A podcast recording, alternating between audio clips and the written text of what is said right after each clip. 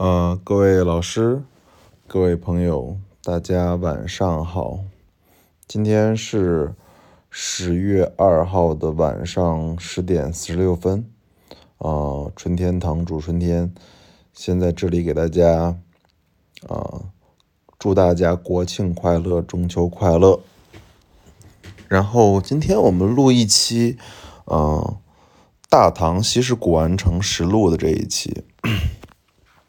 因为春天本身是陕西西安人，所以我在二十九号的时候就已经从深圳回到了西安。然后今天我跟我父亲两个人去了这个，嗯，应该是整个西北最大的古玩城——大唐西市古玩城啊，做了一次实地的实录。啊，其实这也是我第一次去大唐西市啊，然后那我们就往下讲，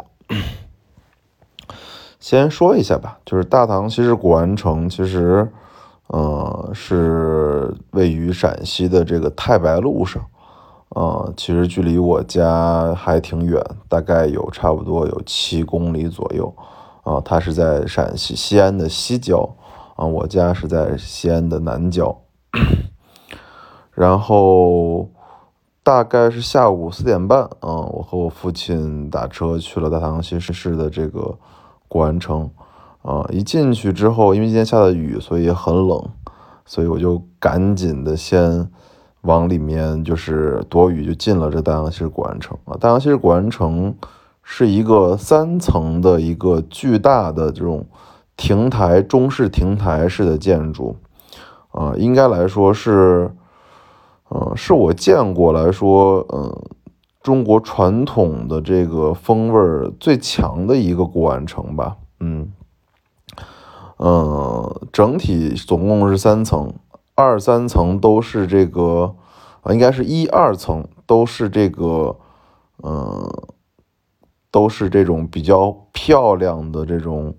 嗯，亭台啊，亭台。嗯，尤其是第二层啊，然后这个一层是这类似于商场这样子的一个就是常规的古玩城，然后负一层是大量的这种摆摊儿，然后就这种小店面的这样的形式，嗯，所以我分别讲一下，嗯，然后先去了这个负一层，负一层其实是看看，因为去四点钟过去已经很晚了。所以基本上地摊上没有值得，呃，正式入手的东西，所以我就带着我父亲，然后逛了大概有两圈吧，嗯，然后和这个全国古玩城差不多一样的，就是因为大唐西市古玩城其实没有什么客户啊，我和我父亲应该算今天，我觉得是我碰到的唯一活的客户啊，客人啊，因为。基本上没看到其他人来逛啊，只有我和我父亲两个人。然后在负一层逛了一圈之后，基本上，嗯，没看到什么特别好的店啊。有一家卖镜子的铜镜的店，应该是全真的，但是我不喜欢镜子，所以我没进去。然后有一家店卖的是这种关中这种石狮子，应该也是全老的，但这都不是我的这个靶子，我的目标。在明清瓷器这边的话，我看了个叫万盛天元的店啊，还不错，但是门是锁着的。我看到一只斗彩的一个杯子，我感觉还行，但是因为门锁了，我也没有我也没有叫。所以在负一层基本上就逛了逛啊，带着我爸把这个古玩城的这个基本情况先摸了摸。然后到了一层啊，一层这边，嗯，客观的说也是没啥。一层这边主要。卖的是两个纹路吧，一个是和田的各种玉、籽料切割，然后一个就是这种明清瓷器杂项这样子。玉那边我大概看了看，基本上没有什么特别特别好的，所以我就逛这个明清瓷器这边，看了看，嗯，基本的东西，客观的说。嗯，大唐其实古玩城这个瓷器杂项这儿卖的很多都是这种，嗯，国宝级的，就是啊，国宝引号国宝级的这种唐三彩、耀州窑和磁州窑的东西啊。这种高古的这种各种各样的三彩的陶俑马什么的，这东西基本上全都是假的，所以我就没看。然后唯一一家可能卖一些老货的店，我进去瞅了瞅啊，卖的还是那种怎么说吧，就是这种啊老普级别的这种这种东西啊，胆瓶啊，三百件儿呀，然后一些。铜制晚清的粉彩的一些供盘什么的，啊，我觉得嗯很乏味啊，对我来说很乏味，没什么嗯让我眼前一亮的东西。然后因为报，因为再给大家讲一个就是规律吧，全国古玩城如果要看的话，你一定要先往最高层走，这是一个惯例啊，就是全国古玩城里面的最高层的真品率是最高的。越往下是越垃圾的啊，所以我和我爸就逛完这个负一层和一层之后，就抱着一些比较大的希望去逛这个二层。二层这边确实，我觉得还是有点门道的啊。首先我刚刚说了，就是大唐西市古玩城为什么能称之为西北最大的古玩城？它这个二层是竟然是一种，就是那种。庭院型的这种布局啊，里面有假山，有这个，有这个什么各种各样的古式建筑，然后这些二层的店全部都是那种独立庭院式的，在这个这个二层排布啊，所以这个逼格是还挺高的，我确实没见过，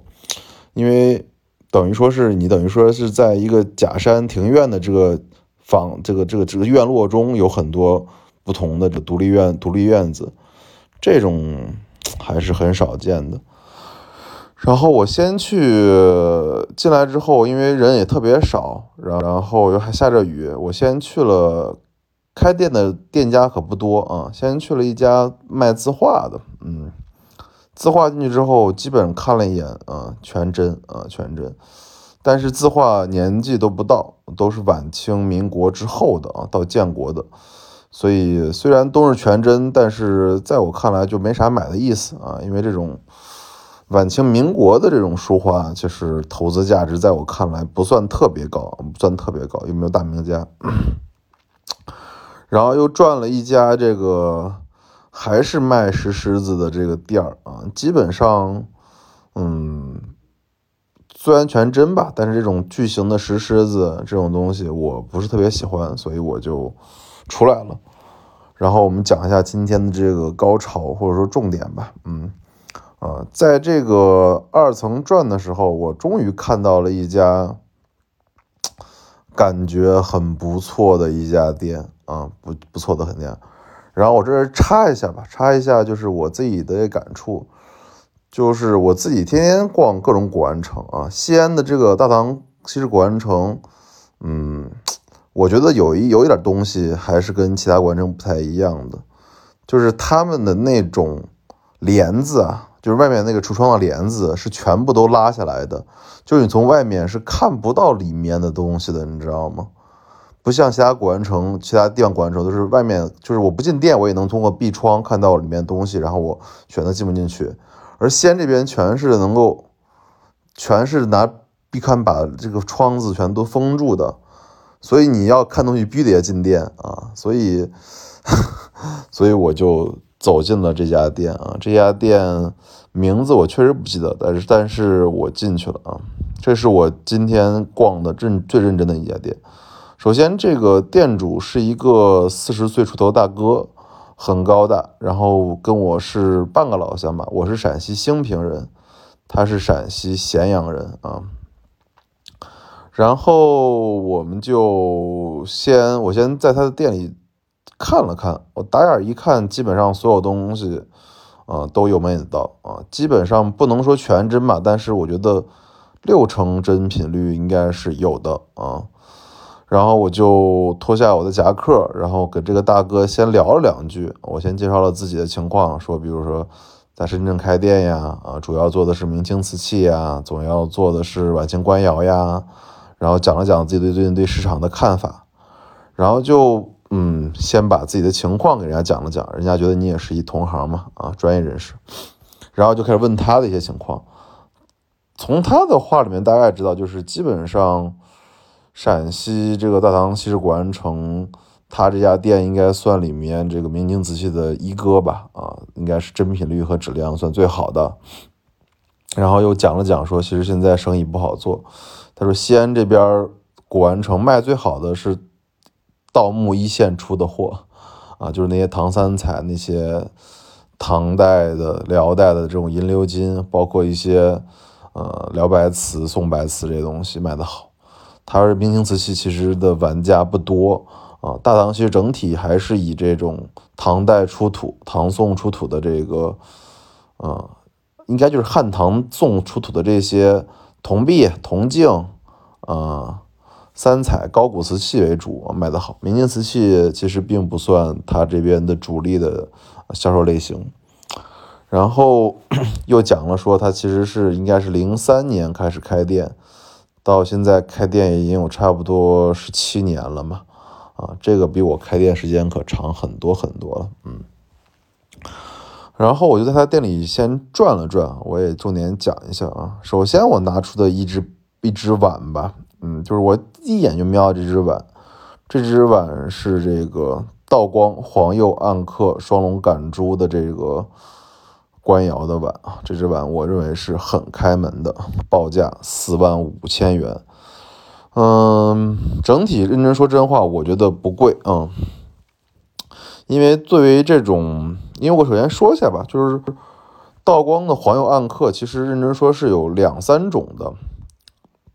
最常见的是黄釉暗刻貔貅花啊，这个是从。乾隆烧到晚清啊都有，然后第二种是黄釉暗刻双龙赶珠，第三种是黄釉暗刻寿字纹啊，这个就是黄釉暗刻双龙赶珠。这只碗其实我自己看款、看胎、看釉、看老化都是很自然的，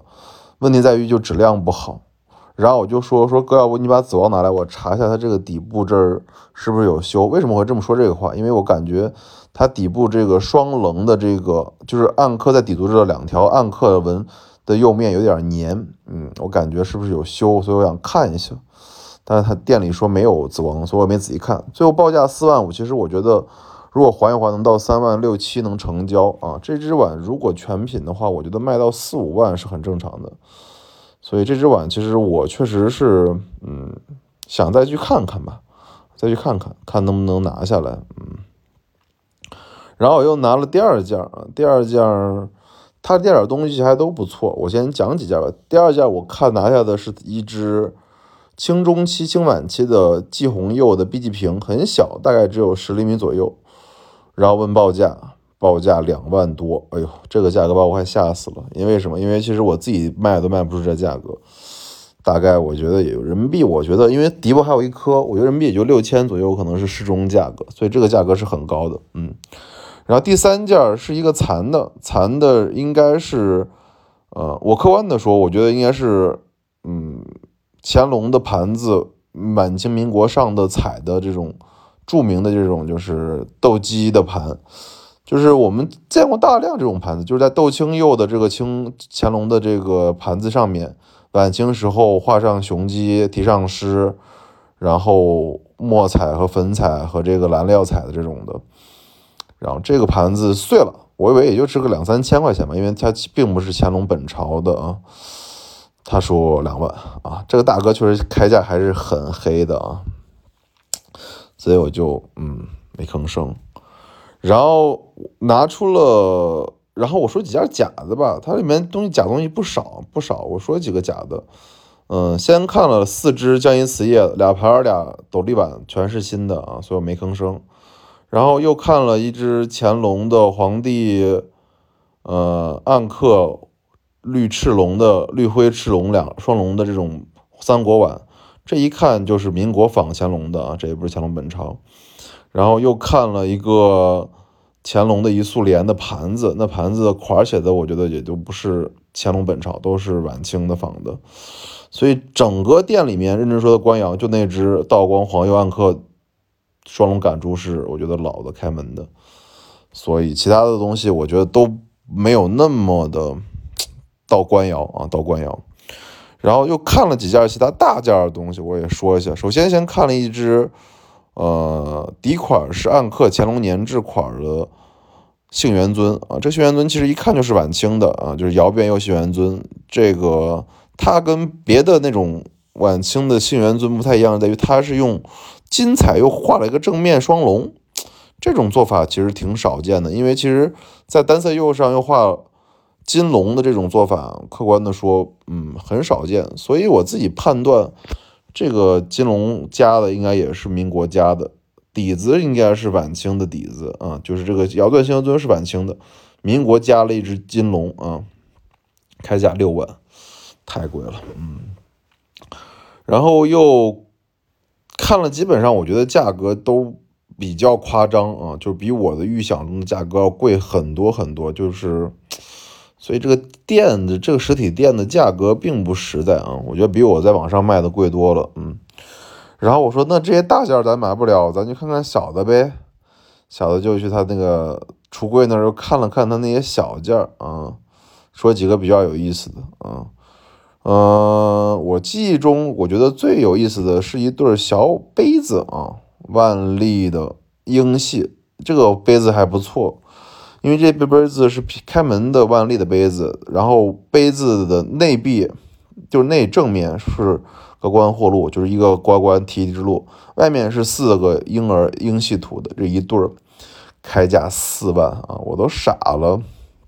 因为这种万历民窑的杯子精细图一对儿，我觉得最多放开外面会卖也就一万多吧啊，开价四万太贵了。所以然后又看了其他几件铜胎画珐琅啊、嘉定竹刻啊这些东西，然后一些和田的玉的配。虽然都老啊，但价格都不实在，所以我就买的意愿就不大。然后我又回去又看了那只，嗯，黄釉暗刻双龙的碗啊，觉得那只碗是唯一值得买的东西。因为那只碗如果能谈到三万五以下价格，或者两三万以下价格，可能去卖真的还是有利润的，嗯。然后坐下来之后，跟大哥又说了说，呃，觉得他给他讲了讲，说我觉得卖的。很贵啊，我买不动啊，他也能表示理解啊。然后他又给我看了他那些库存的的东西啊，都是那种三百件的嫁妆瓷啊，就是所谓的胆瓶了啊。给大家讲讲胆瓶吧，就是其实我自己是对胆瓶这个品种啊是没什么兴趣的。胆瓶就是指那种，呃，基本上是以一个正常赏瓶的结构啊，像这种。呃，很长很大，就俗称的三百件。当时当时晚清民国时候，就是婚丧嫁娶用的这种一对的，就叫所谓的胆瓶，基本上俗称的三百件。嗯，然后旁边应该是有这种兽耳、倒兽耳、倒狮耳这样子的瓶子。他那个店里面有个四十只吧，啊啊，我看的都觉得很累，因为其实这种东西又大又不好运输，我是最不爱买的啊。嗯，今天就基本上讲了一下，就是我和我父亲两个人去逛这个西北最大的古玩城——大唐西市古玩城的经历啊。然后整体感觉就是这个西呃大唐西古玩城是一个主要以卖高古瓷、铜币、铜镜为主的一个。一个很有些建筑风格的古玩城，然后生意不怎么好，假货依然很多啊，真正的好店三四家而已吧，啊，我觉得三四家而已吧，然后整体看起来，我也觉得这些店里的价格都比行价，就比我认为的行价要贵得多啊。所以买的这个意愿和价格都不高，嗯，好吧，今天给大家讲到这里，物件开门不解释，然后春天堂藏词，祝大家在这个十一这个中秋里面越过越开心，好吧，嗯。